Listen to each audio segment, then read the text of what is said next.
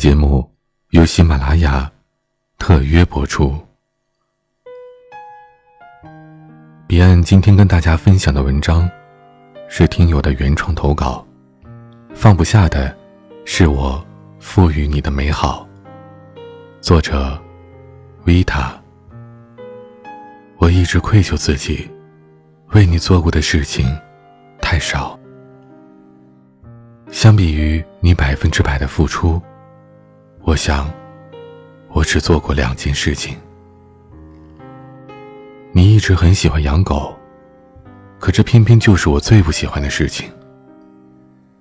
有一次，你看到一条刚出生没多久的金毛，你打电话给我，想要买了它。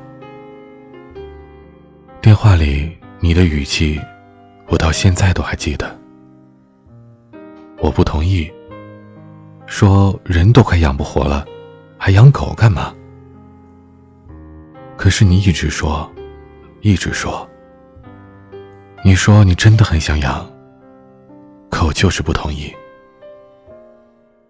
后来你就走了，我能感受到你的失落。那一下子我才发现，这是你第一次告诉我，你真的想要什么。我说：“好吧，好吧，那你买吧。”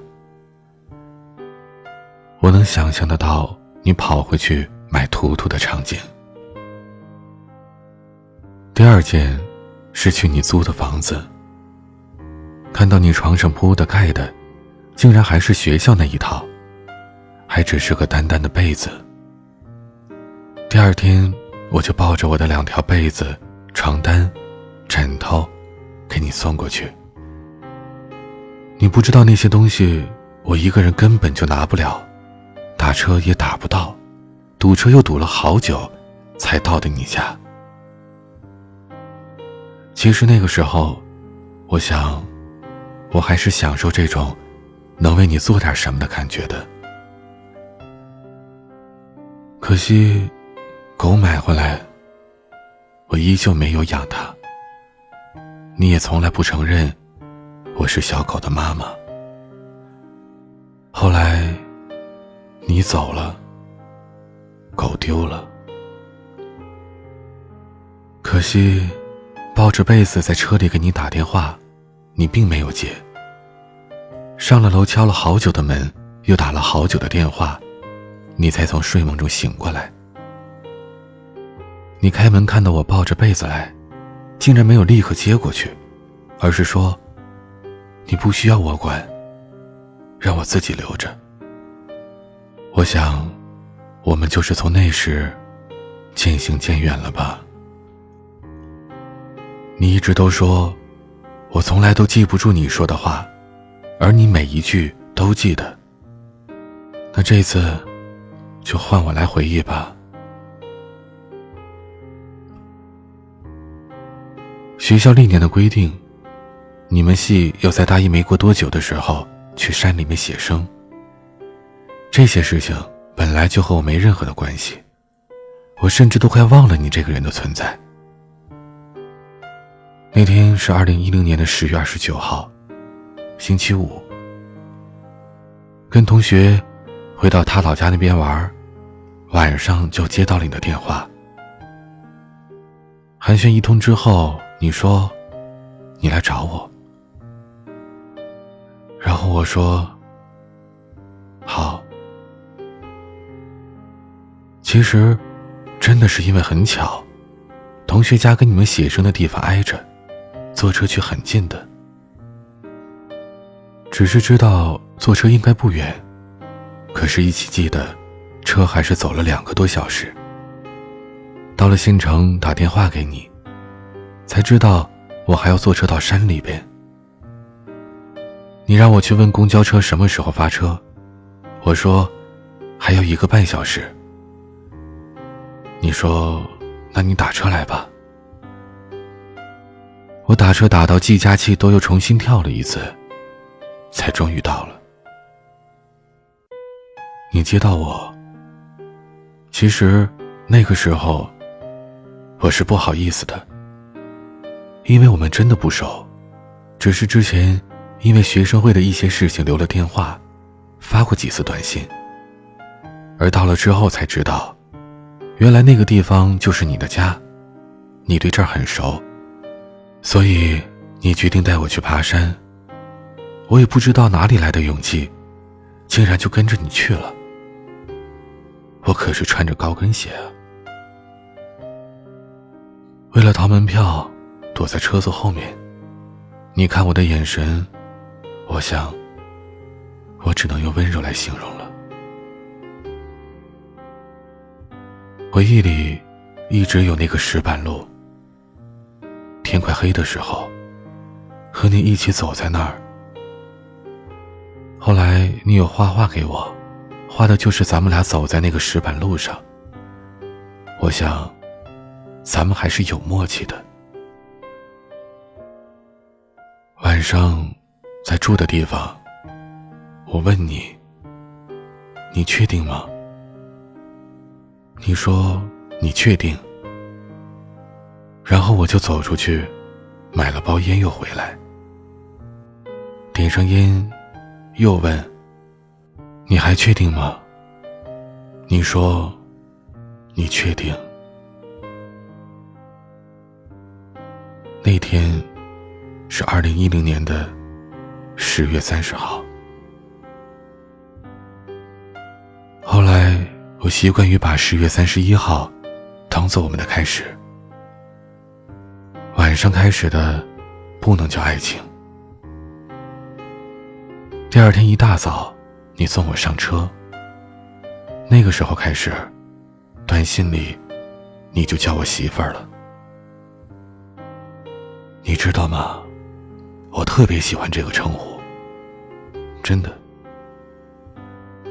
回忆你对我的称呼，我从来都只能想起这一个字。那个周末的事情，是我们经常回忆的，真的。因为那真的是太美好了，美好的让我真的想回到那个时候，重新开始。你曾说，在我们的爱情里，前半段我犯错，后半段你犯错。如果真的一切能够重新开始，我发誓，我一定不会混蛋，我一定好好对你。之后的剧情很烂俗，你对我很好。我们很快就在学校里边出双入对。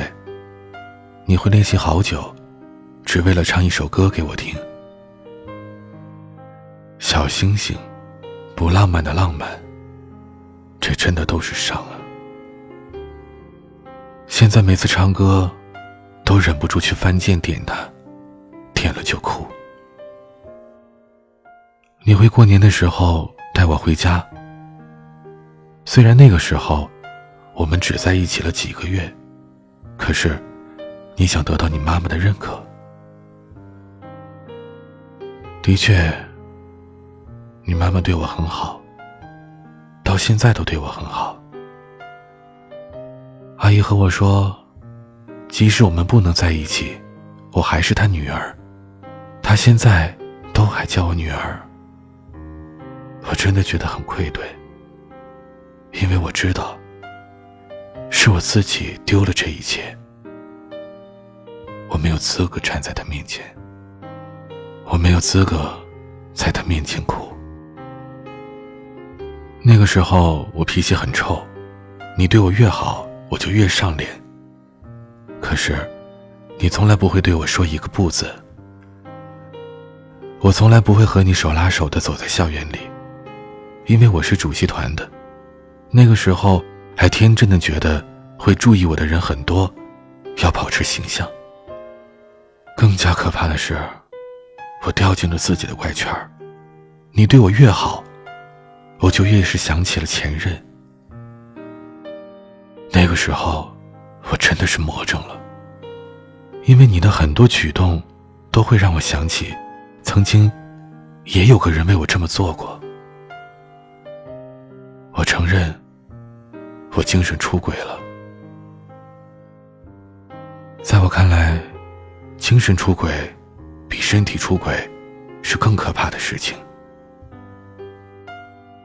第一次执意要跟你分开的时候，那是你第一次对我发脾气，第一次把两个手机都摔了。我不知所措。你转身走了之后，我捡起了你的手机卡，不知道该怎么办。当时就觉得，这样真的是结束了吧？我甚至都忘记了后来是怎么和好的。那个时候，我特别爱和你说分手。可是，你从来都没有真正离开我。每次和好以后，你都跟我说：“以后，能不能不说分手了？”有一天晚上，咱们两个在一起的时候，有个人给你打电话。我听出来是个女的。大概意思是让你去找她，她在那边闹得挺厉害的。可是你说你不去，然后就挂了电话。我想，这就是我跟你的差别。我当时觉得，要不你去吧，一个女孩子不安全。我真的不是虚情假意的。我是真的觉得你应该去，可是你很坚决的没有去，因为你们已经分手了。后来在我的威逼利诱之下，我才知道了你们的故事。女孩很漂亮，是高三学画画的时候认识的。你对他很好，可是他一直不安分。几次反复之后，你终于在他明目张胆的跟你身边的人暧昧之后，离开了他。而当天晚上，你就打电话给了我。说实话，我没有太大的感觉，因为从头至尾，我都无比坚定的相信，你对我是真的，你永远都不会离开我。后来我问你，你对你现在的他是什么感觉？你对我说，他是唯一。那是第一千三百六十九天，你知道那种感觉吗？那是一种信念的崩塌，真的，一点都不夸张。我总是怀念我的大学。人们说，当你总是怀念过去的美好的时候，那证明你现在过得不如从前。的确，我总是在怀念过去。那个时候多美好啊！只是置身其中的我们，不知道珍惜。我们一起去旅游，去的是我最喜欢的城市——上海。上海科技馆。南京路、东方明珠、哈根达斯、必胜客，我们像土鳖一样的没有计划的乱转，买了好多好多的明信片，甚至还买了报纸。其实，我是内疚一件事情的，在买礼物的时候，我脑子里想的都是我的家人，把你妈妈忘得一干二净。后来。咱们在南京路上吵架，你逛你的，我逛我的。你相中了一个本子，我不让买，然后你说这是给你妈妈的礼物。那时候，我觉得自己挺王八蛋的。我一直想用一种轻松的态度来讲这个事情，可是我发现，我根本笑不出来。你做过的让我感动的事情，真的是很多很多呢。大二要换校区，要办好多好多的东西。我因为忙着学生会的事情，自己的东西顾不上，都是你搬的。到了地方，你还帮我搬上楼，我一点都没管，就那么心安理得的享受着你对我的好。甚至都不管你自己的东西该怎么办。有时候，真的会想，离开你，我真的不会照顾我自己。现在看来，也是这样。我总是把我的生活过得乱七八糟。外人看来，我很要强，能兼顾到很多东西。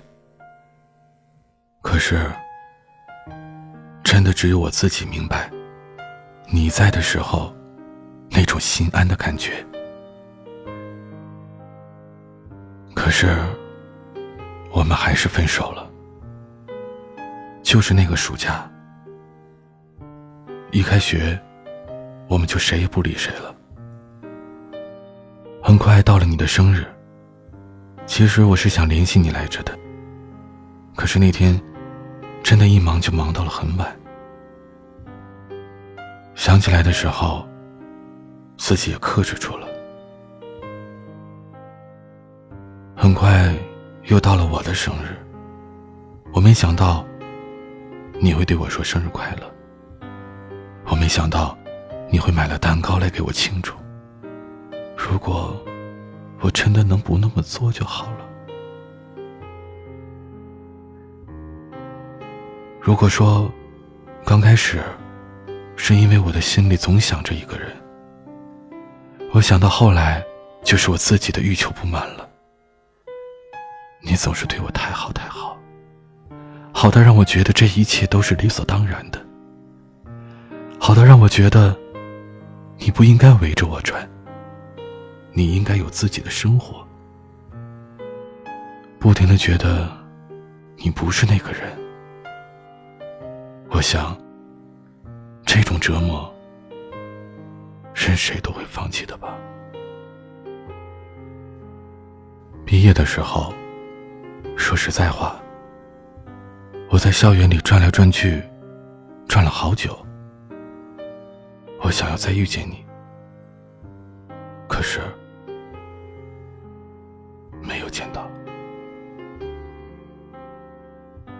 刚从学习里面出去的时候，说实在话，那种感觉真的是低谷。四面不凡的自己，却一直找不到工作，每天在出租房里边盯着电风扇一圈一圈的转着。这种感觉真的是太痛苦了。可是那个时候，你已经走了。工作，每天晚上下了班回到家，只有自己一个人。我开始喝酒，每天晚上都要喝酒才能睡得着。心情不好的时候就喝酒。就哭。我想，我是从那个时候开始觉得，自己根本就离不开你。我求你，我拼命的想要联系你，可你电话不接，短信不回，我找不到你。我凭着一个模糊的地址，半夜两点钟。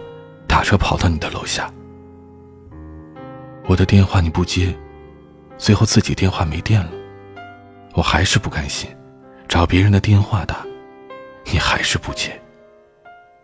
打给你室友，你才下来的。我想，我真的是疯了。可是，你就是不同意，任凭我怎么发疯，怎么闹。你都不会再回来了。忘记了闹了多久，也忘记了究竟是因为什么。在你同意的时候，我有点反应不过来的喜悦，总觉得太突然了。那天是二零一二年的七夕，我是真的发誓要好好对你的，是真的真的想要弥补自己过去所有的过失的。只是，那个时候我就发现了，你是真的回不去了。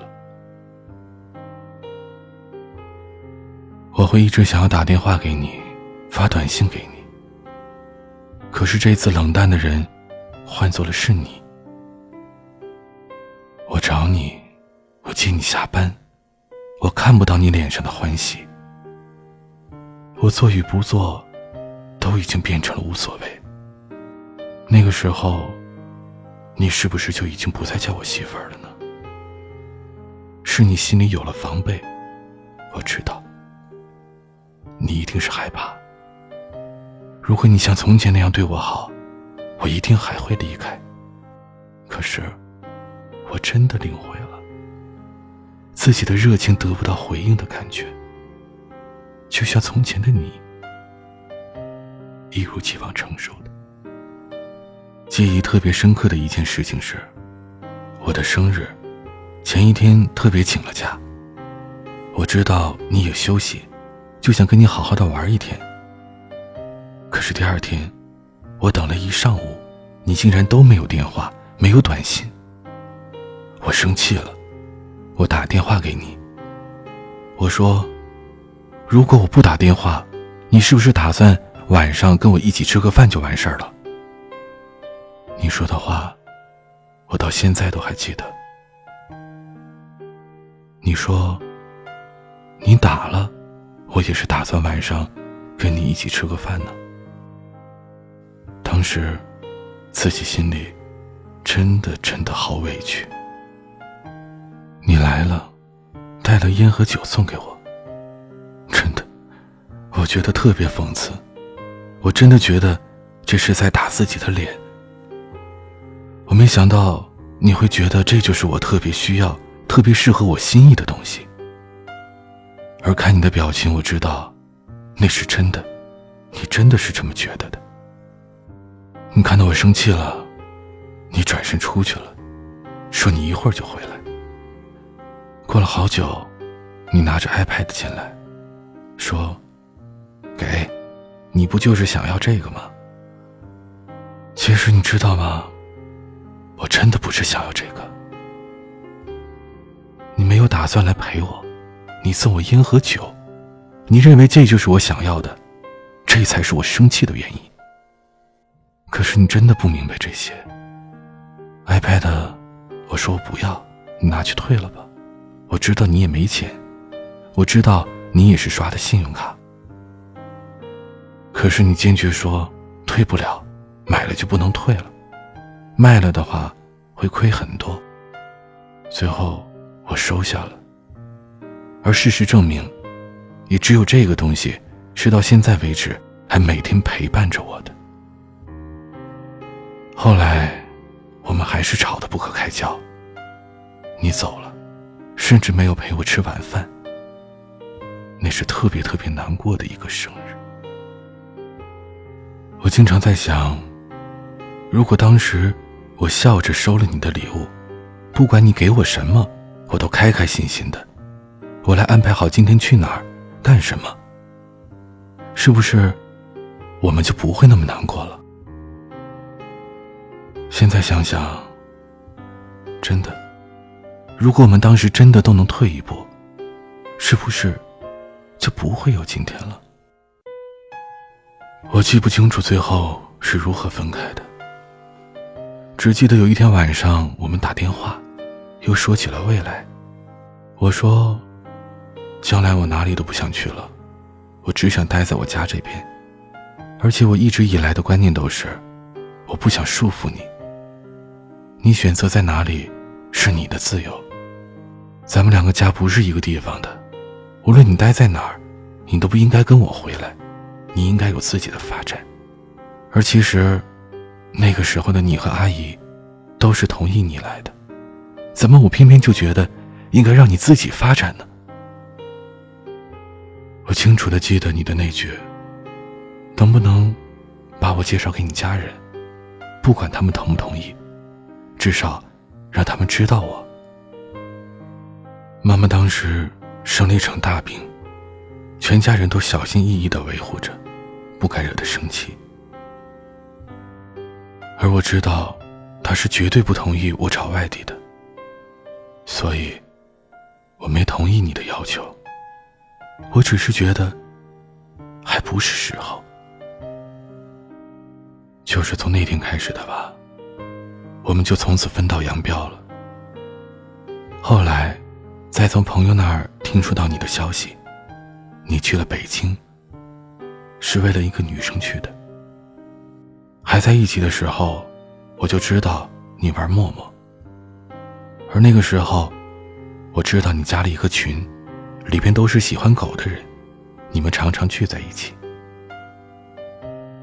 可是，我就是信你啊，我真的不会有任何的怀疑。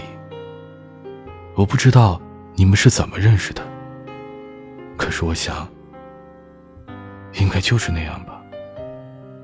你竟然为了别人跑去了北京。刚到北京没过多久的时候，你开始四处借钱。你不知道我当时有多担心，我以为你掉进了传销组织，我还让朋友给你打电话，确认你是不是安全。咱们是有共同朋友的，你不知道，你找他们借的钱一大半都是我给的。后来我才知道，你生病了，花光了所有的钱。你就是那样的倔强，不会花女人的钱，也绝对不会向家里要钱。你可别再每天在外面吃饭了，晚上的饭别在路边买，回家自己做吧。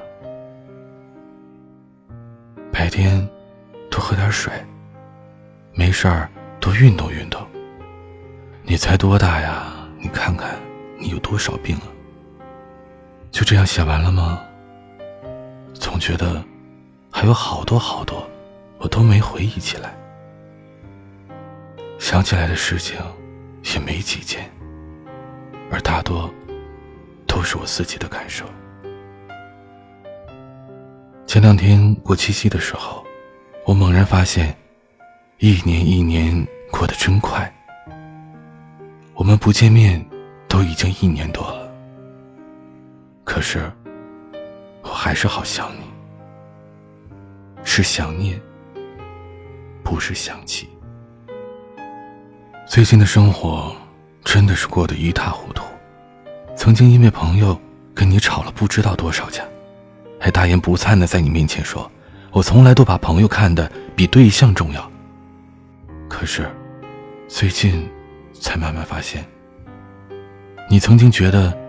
你朋友遍天下，可到最后，连条狗都不愿意跟你走。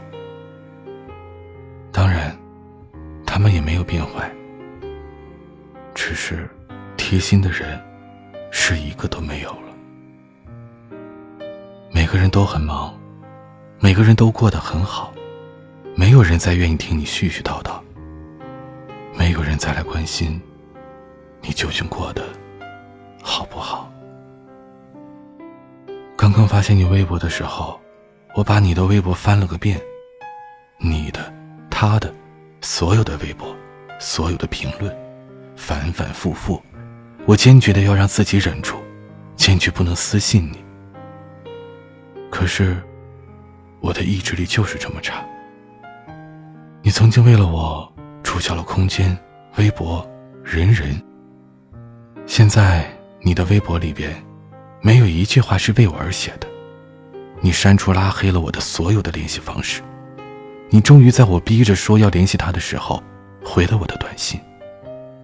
可是，你要我滚，你让我不要再打扰你和你家人的生活。你说，他是你的唯一，一千三百六十九天的坚守，那一瞬间。就溃不成军了。可是，我还是会很难过，没有办法。越是这样，没有人可以说的时候，我就越想要疯狂的发泄。在你面前，我也做了好多践踏自己自尊的事情，就当是我还给你的吧。就这样吧。虽然我不愿意相信，可是我必须接受。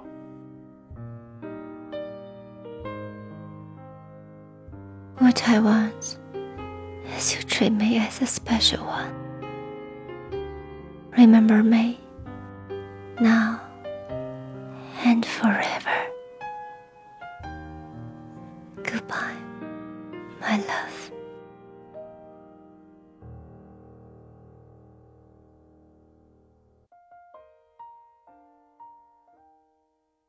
收听彼岸更多的节目，或查阅节目文稿，请关注微信公众号或 QQ 公众号，搜索 DJ 彼岸。投稿邮箱：二四六幺四九零五六五艾特 QQ 点 com。想要关注彼岸的日常生活，或者和彼岸聊天，欢迎关注微博 DJ 彼岸，或者加入听友 QQ 群。四九四四四九幺幺六。我是彼岸，晚安。